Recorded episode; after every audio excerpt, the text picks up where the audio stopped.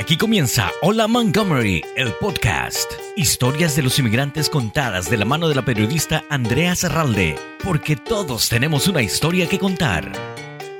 Hola, ¿qué tal? Bienvenidos a Hola Montgomery, el podcast. En esta oportunidad tengo el placer de estar aquí en el estudio con Javed Lo Supone.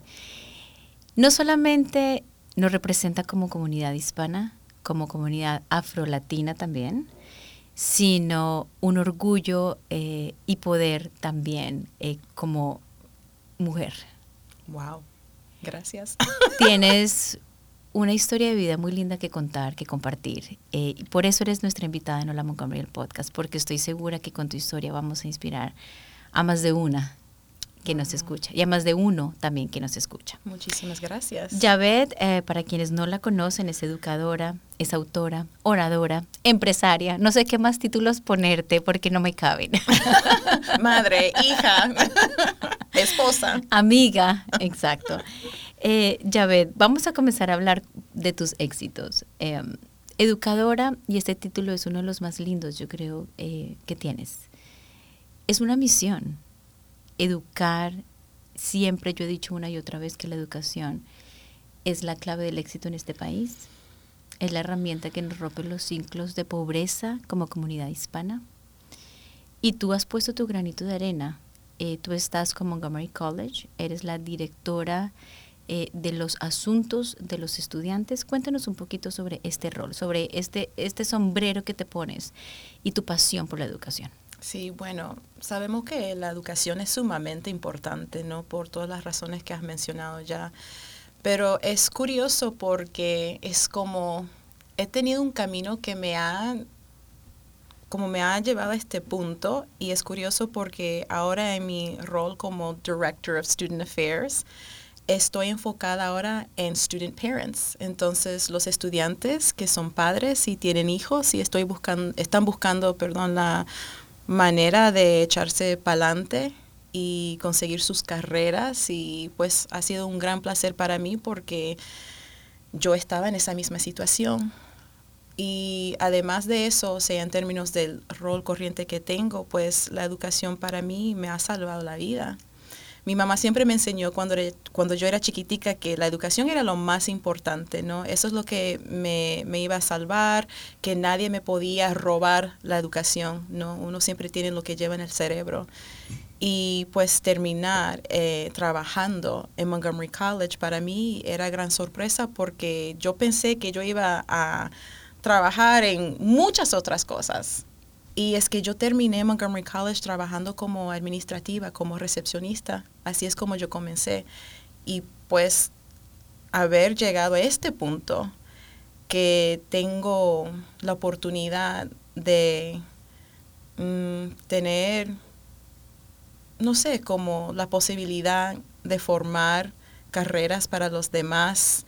Em, estar participando en formar la política de la institución para ayudar a los demás, pues es, es muy especial y me emocionó mucho, o sea, es, interesante. ¿Cuáles los retos más grandes que tú ves en tu experiencia en, Montgomery College, ayudando a los estudiantes, a los padres de familia? ¿Cuál crees tú que es ese reto que con el que tú tienes que lidiar a diario? Ya, yo creo que es algo que todos tenemos que enfrentar, ¿no? Es aceptar las posibilidades que uno tiene. Eh, muchas veces nos estamos poniendo siempre como barreras nosotros mismos y realmente es como uno tiene que abrir su mente un poco para decir, primero lo merezco, eh, yo tengo todo que necesito para poder echarme para adelante, ¿no? O sea, en términos de como resilience, strength, em, disciplina, o sea, todo eso para poder hacer la decisión de que sí, yo quiero cambiar mi vida, yo sé qué es lo que tengo en términos de una visión para mí, para mi familia, y pues hacer la decisión de em, matricularse en la institución, porque hay muchos recursos, muchas veces la gente dice, ah, pero yo no tengo dinero, pero hay dinero, hay becas, hay grants, em, hay mucho apoyo es una comunidad en Montgomery College bien linda y pues el idioma no debe de ser como barrera Eh, recursos no debe de ser barrera tampoco, porque hay muchos recursos disponibles para la comunidad. Así que yo creo que realmente tiene más que ver con eh, la mentalidad de uno, ¿no? Para aceptar que si yo puedo, si yo quiero, y lo voy a hacer. Y tú dices que la educación te salvó. Es increíble como una madre adolescente, Mm. tú quedas eh, embarazada, tienes a tu niña a los 16 años, Sí. definitivamente muy joven, y vemos muchas historias de estas como madres adolescentes dicen, bueno, ya, tengo mi bebé, soy madre adolescente, y se olvidan de, de estudiar, se Mm. olvidan de salir adelante, no es fácil. Hablemos de esta etapa en tu vida. ¿Qué, qué pasa si logramos irnos a cuando tenías 16 años? Mm.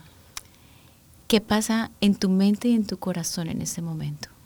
Ya, bueno, claro, esa situación era bien fuerte para mi familia, para mí también. Y, wow, yo me acuerdo que tenía mucho miedo, obvio, y me preocupaba, o sea, que iba a ser mi destino. O sea, ¿qué pasa ahora? Pero más importante que nada, yo sabía que tenía una gran responsabilidad, más para mi hija. O sea, no me quería meter en, no sé traducirlo, pero como intergenerational poverty. Sabía que si yo no me echaba para adelante, pues mi hija me iba a seguir los pasos.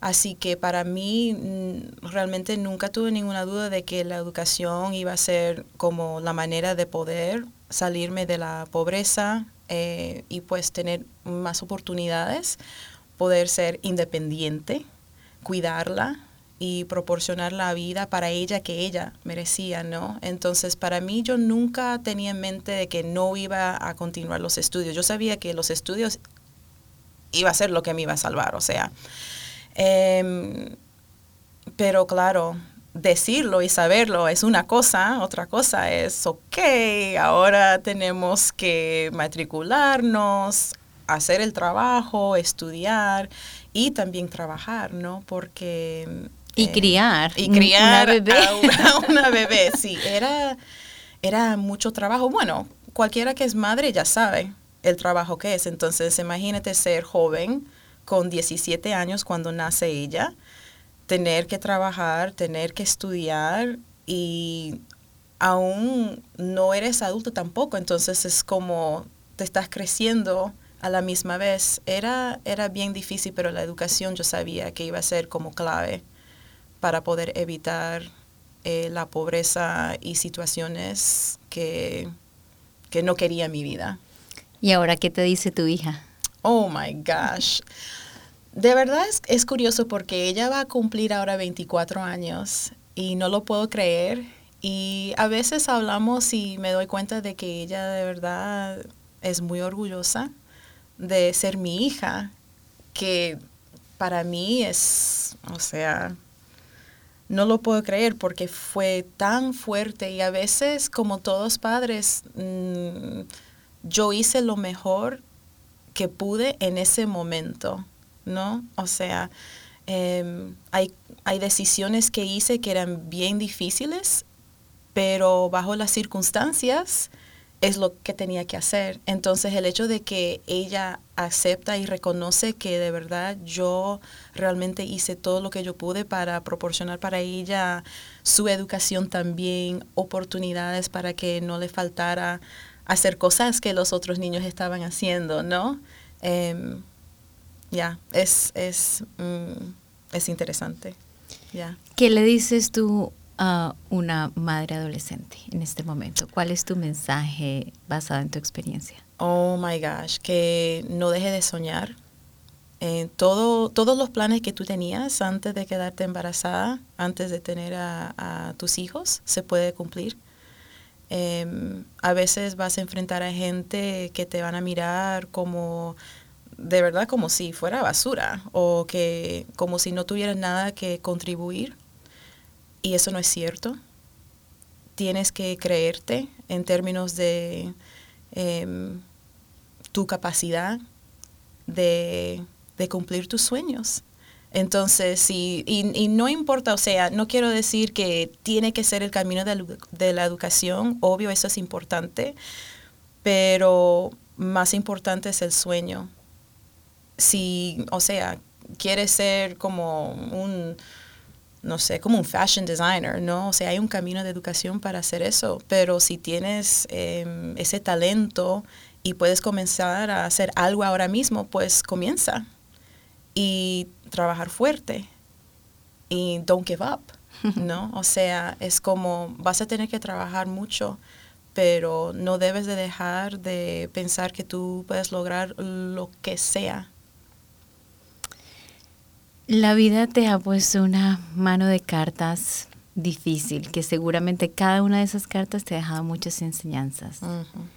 Una de estas que tal vez es difícil hablar, mm. eh, pero quiero que lo hablemos para que sirva de ejemplo a otras personas, es también el abuso sexual. Mm, ¿Qué nos puedes compartir al respecto? Ya, es curioso porque cuando yo hice mi TEDx Talk, em, sinceramente yo, si tienen la oportunidad de, mirarlo, cuando yo estaba escribiendo em, ese talk, yo enfocaba en cómo se llama como transcending wishful thinking to wishful doing y yo quería enfocar en eso, ¿no? Como cuáles son los pasos, cuáles son las destrezas que necesitan, ¿no? Cómo se hace. Y yo, obvio, tengo que practicar y yo estaba practicando con mi hija y mi hija me dice, mami, súper aburrido esto es. que va, tú no puedes, o sea, salir en ese escenario y hablar de eso sin, sin que la gente sepa cuál ha sido tu historia para llegar acá. Entonces realmente fue por ella que yo decidí compartir todo y, era bien, bien difícil. Em, porque claro, em, son secretos que la gente lleva muy cerca al corazón y, y pues estás cargando em, mucha vergüenza a veces, ¿no? Pero lo curioso es que después de dar ese, ese talk, esa charla, hay mucha gente, em, más mujeres que nada, em, pero sabemos que eso pasa también con, con hombres y los varones y los niños, pero muchas mujeres me han dicho, wow, yo he pasado por algo bien parecido y no he tenido la fuerza de contárselo a nadie. Em, eso realmente ha sido algo que no me destrozó la vida, obvio, porque estoy aquí, sigo, pero em, ha tenido como mucho influencia en las decisiones que yo hice cuando yo era joven. Em, no tener, ¿cómo se dice? Como boundaries, se puede decir como fronteras, no sé, personales, límites. Em, no saber cómo ligar con situaciones, no valorar em, a mí, ¿no? Y ya, eso, eso me afectó mucho y me causó mucho daño. Em, y a la misma vez, aunque, ¿cómo se dice? Como arrepentir, ¿no? Estoy arrepentida de tener que haber pasado por esas circunstancias. Eh, no es en vano tampoco, porque eso me ha ayudado a llegar acá y pues gracias a Dios yo conseguí una manera de navegarlo y salir de eso, pero ya eso también es como una cosa de que los padres tampoco se pueden culpar porque es puede ser muy difícil de reconocer que, esté ocurriendo en la familia de uno también. No es como uno lleva a su hijo a, la casa de sus amigos y los niños están jugando y ni se te ocurre que eso puede pasar. Pero en la oscuridad cosas pasan y cuando los niños tienen miedo y no quieren decir, qué es lo que le está pasando porque le da miedo, piensa que van a terminar en como grounded o que los padres no le van a creer o tal vez los padres no saben ni ligar con eso. Entonces no saben realmente tampoco ellos navegar la situación. Es, es fuerte. Ya, eso ha sido muy difícil. Otra situación difícil, otra carta difícil, ya fuiste una persona sin hogar, homeless. Ya. Eh, la verdad es que tu historia es una tras otra y verte aquí, escucharte, es increíble cómo sales adelante, esa fortaleza que te da, estas experiencias de vida que se convierten en oportunidades y lecciones. Oh, ya. Cuéntanos de esa etapa de tu vida Wow. cuando... Mira, yo me acuerdo la primera vez que yo me enteré realmente lo que era ser madre. Em, ese, esa época, que era una época breve, em, como sin hogar, pero estaba viviendo en España en este momento, em, en Barcelona. Yo viví en Sevilla y en Barcelona. Y mm, estaba buscando trabajo. No tenía papeles porque yo me había ido primero para estudiar y em, hacer mi licenciatura en filología. Y pues yo, mm, por las situaciones que eran difíciles en mi casa aquí, no quería regresar a los Estados Unidos y pues tenía amistades y de verdad lo estaba pasando muy bien y tenía mi hija conmigo ahí en España, pero necesitaba trabajo. Entonces, indocumentada, em, sin muchas oportunidades y pues necesitaba trabajo y una noche yo la tenía cargada caminando por las calles. Ah, hay un sitio ahí en la playa donde hay muchos bares y restaurantes como discoteca cerca de Mare Magnum. Yo no sé si aún existe, pero em, yo la estaba cargando horas. Estaba durmiendo, era como la una de la madrugada y cargándola con mi mochila, la niña. Tenía tal vez como tres años y pico con mi currículum en la mochila y yo iba a cada discoteca, cada bar, cada restaurante con ella durmiendo. Y pues me miraban la gente y pues es como estás buscando trabajo y yo sí y en ese momento que los brazos me estaban ardiendo metiéndome en la basura para conseguir comida, ¿no? Em, yo dije, wow, o sea, ese como empuje, ¿no? De como que yo no me puedo ahogar aquí y no puedo dejar que mi, que mi hija se ahogue aquí en esta situación. Esto es que yo estoy determinada a hacer lo que sea para echarme para adelante, pero necesitamos comer, necesitamos donde dormir, yo voy a hacer lo que sea. Y claro, hab- había un- unos momentos que yo había tomado en consideración hacer cosas por desesperación. Y como siempre tenía esa visión de como long term, ¿no? Que yo decía, bueno, hay decisiones que nunca voy a hacer, nunca voy a cruz- cruzar, como algunos límites, ¿no? Porque no puedo mm, como compromise. em, tal vez no poder estar para ella en el futuro. ¿No? Entonces no me iba a arriesgar como violencia, enfermedad, o sea, lo que sea, porque yo estaba desesperada.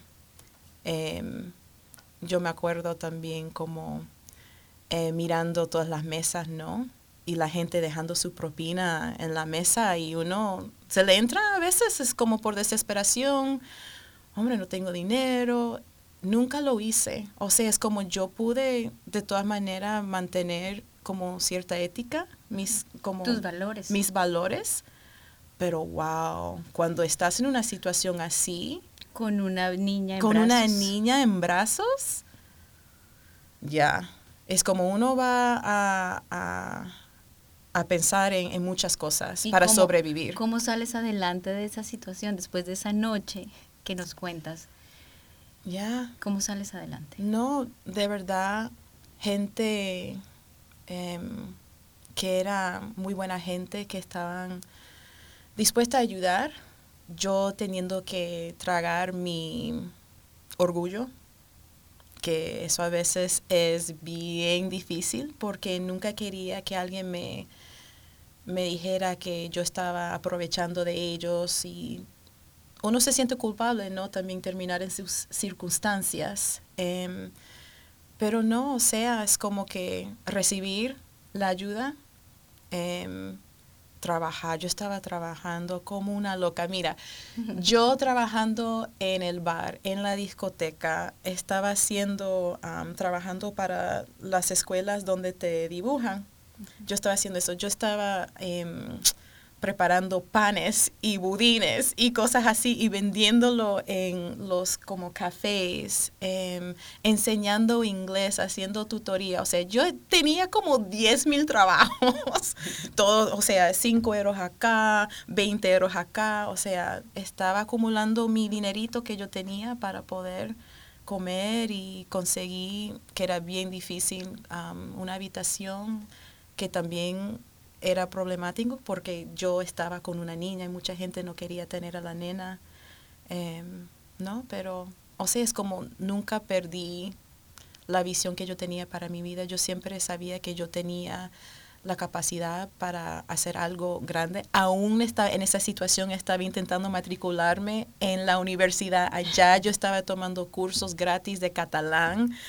Em, o sea, yo estaba metida en 20 mil cosas, pero todo enfocado en echarme para adelante. O sea, en ningún momento pensé que yo me iba a convertir en víctima de mis circunstancias. Siempre mi fe en Dios, nunca perdí esa fe y, y pues yo sabía que, que solo tenía que, que un pie enfrente del otro y enfocada en, en, mis, en mis metas, ¿no? Y todas estas situaciones de vida, que, que, yo creo que quienes nos están escuchando y viendo dirán, no, no puede ser tan, tantos obstáculos uno tras otro y aquí estás contando tu historia. Todo eso te, te lleva, te impulsa o te inspira a ser empresaria, me imagino, y a montar tu organización para inspirar y ayudar a los demás háblanos de, tu organización, háblanos de, cómo nace eh, este bebé, este otro bebé tuyo y cómo has ayudado a tanta gente a través de tu, de tu organización. Ya, Lo más curioso de, esta situación es que he pasado tanto tiempo pidiendo a, Dios como que sabiendo que mm, lo que yo quería lograr era realizar mi potencial total y llevo años diciendo eso, quiero realizar mi potencial total y la manera de hacerlo es ayudarlos a los demás a hacer lo mismo.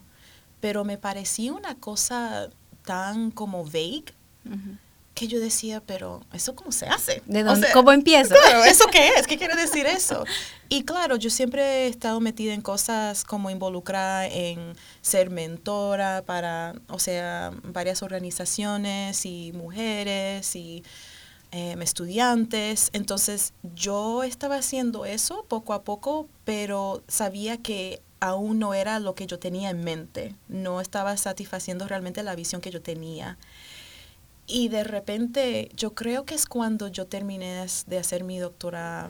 Cuando terminé la doctorada, es como cumplir eso. Es como en ese momento ya yo no me podía como, ¿cómo decir? Como doubt. Es como, no, no, no, eso es bien difícil. Mucha gente no lo hace. Yo cumplí con, todo eso y pues yo ahora estoy lista para realmente, um, ¿cómo se puede decir? Como put myself out there. Y de repente tenía sentido. Todo lo que has pasado, todo lo que has tenido que sobresalir, sobrevivir, em, necesitas enseñar a los demás a hacer lo mismo. Y en eso yo, yo decía, oh, wow, ese es el trabajo. Yo llevo años diciéndolo y lo que yo necesito hacer ahora es em, compartir todas las lecciones que he acumulado en esta jornada para que la gente sepa también cómo puedan salir para adelante. Y así es realmente como comenzó. Es, es la jornada que yo he tenido, ese camino bien difícil y realmente reconocer que todo, todo lo que uno enfrenta, lo difícil, porque la vida es difícil, no hay manera de, salir de eso, pero hay lecciones y lo puedes utilizar realmente ah, para tu beneficio. Y tú eres una muestra clara que lo has hecho. Hemos eh, hecho un recorrido de tu historia, madre adolescente, te quedaste sin hogar algún momento de tu vida, víctima de violencia doméstica, de abuso sexual. Y aquí estás. Y convertiste todas estas experiencias en una oportunidad, pero no solo, lo lindo de todo esto, ya ves, es que no solo te lo guardaste para ti, sino que lo quieres compartir a los demás. Además que me encanta el nombre de tu organización, Wishful Doing. Danos el, el website o cómo la gente puede conocer más sobre ti, sobre tu historia, sobre tu vida, cómo puede ser eh, parte de esta comunidad que estás formando en ayudar a los demás. Yeah, ok. Entonces, eh, la página web es wishfuldoings.com.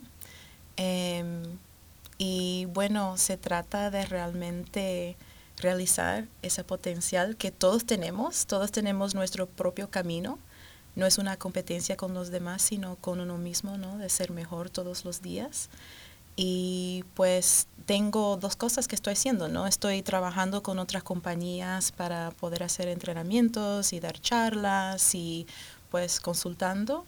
Pero la, la otra cosa que estoy haciendo es que tengo un blog y pues semanal estoy compartiendo como todo ese, la, se puede decir la sabiduría, wisdom que he ganado con, con, esta jornada mía y pues ya estoy ahí eh, mandando no solamente los blogs a mi comunidad que se llaman Wishful Doers, em, pero también invierto tiempo en ellos para compartir cosas más personales directamente que no pongo en el blog, ¿no? Y pues eso ha sido muy lindo. O sea, a veces he tenido una experiencia que yo me quedé enferma y estaba muy estresada porque, claro, yo tengo mi trabajo en Montgomery College, que es full time, y tengo mi compañía y estoy en varios boards y estoy como de voluntaria haciendo cosas y mamá, hija, cuidando a mi mamá que vive con nosotras y esposa, o sea, todas esas responsabilidades, ¿no? Y pues me quedé muy mal porque no podía mandar un blog post una semana y ya tenía en mente que les iba a escribir para dejar saber a la comunidad de Wishful Doers que mira, no, mandé nada esta mañana, pero les, les, voy a escribir algo. Y me empezaron a escribir, ¿qué pasa? ¿Estás bien? No hemos visto nada. Fuimos a la página web para averiguar si era una cosa. Es como que no, no, no, déjame explicar. Pero yo es, es como para mí muy humbling porque yo también puedo extender lo que se dice en inglés, extend grace, ¿no? Y mostrar, mira, yo soy humana Y pues aquí hay una lección también, aunque yo quiera y quisiera hacer todas estas cosas, a veces uno tiene que parar porque no puedes hacer todo. Uno necesita el tiempo para recuperar, para descansar, para enfocar en sí mismo y pues mira, esto, esto es lo que tengo que hacer hoy. Y pues yo quiero que ustedes sepan que eso está bien, y gracias por ser tan paciente conmigo mientras yo esté haciendo todas estas cosas para brindar em, esta sabiduría y, estas lecciones. Esta semana yo necesitaba este tiempo para mí, pero la semana que viene voy a compartir otra cosa, ¿no? Entonces, eso ha sido lindo. Nunca había imaginado tener una comunidad de gente que algunas personas conozco, ¿no? Porque tengo amigos que están eh, prestando atención, pero cada vez que alguien viene y, se convierte en subscriber y yo digo, yo no sé quién es esa persona, qué, lindo, estoy haciendo, Crece tu comunidad. Sí, estoy, estoy haciendo amigos por todos lados. Ya saben que quienes quieran conocer más sobre la historia de Javed pueden ingresar a la página de internet, ahí va a estar también el Text Talk, sí. la charla bueno, es, es, es, muy conocida y muy popular, haber tenido tú la oportunidad de compartir tu historia personal ahí, definitivamente deja huella. También otro premio importante, el 40 Under 40, eh, que reconoce a las mujeres eh, menores de 40 que tienen y dejan también una huella en educación. Mm. Así que eh, yo sé que hay dificultades en la vida, pero ahora muchos premios también recibidos, sobre todo el premio de poder compartir eso con los demás. Yo creo que eso es lo más lindo. Y cerremos este podcast, ya ves, con eso, un mensaje. Eh, piensa que todos nosotros somos tus visual, visual doers.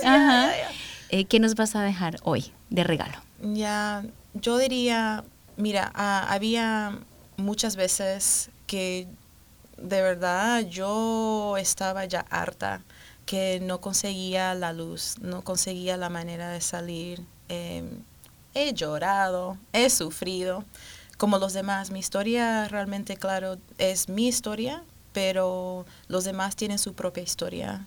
Em, luchan con lo que sea, están enfrentando barreras, obstáculos que son únicas, ¿no? Y, y muy específicos a ustedes. Pero al final voy a cerrar con lo que yo dije antes. Todo lo que tú sabes en tu mente, en tu corazón, en tu espíritu, en tu cuerpo, que tienes la capacidad de hacer, lo puedes hacer. Tú estás sintiendo eso porque lo tienes adentro y pues no dejes nunca que, que, haya ninguna barrera, ninguna persona, ninguna cosa que te diga que no. Tú sí lo puedes cumplir y lo vas a hacer si, em, si te comprometes eh, con hacer el trabajo de hacerlo y no perder el fe y creer en ti mismo. Así que puedes eh, mover de solamente pensar en eso a hacerlo se, puede convertir de wishful thinking a wishful doing. Así que... Javed lo supone. Muchísimas gracias por haber estado con nosotros en Hola Montgomery el podcast. Una mujer llena de cualidades y de mezclas. Me encanta que tú eres afroamericana, eres blanca, eres estadounidense, eres latina y tu nombre también me fascina, que es la mezcla también de los nombres de tus padres, sí. James y Betty. Eso es. Ya Sí. Me encanta. Gracias por cada una de tus palabras, por compartir tus experiencias con nosotros y por dejarnos esa enseñanza, que sí se puede, que lo que está en tu mente, en tu corazón, se puede lograr. Dejar de que sea un sueño para convertirlo en realidad. Eso es. Te agradecemos mucho y a ustedes también. Gracias por haber estado con nosotros en Hola Montgomery, el podcast. Hasta la próxima. Gracias por su preferencia. Hola Montgomery, el podcast. Una producción de Montgomery Community Media.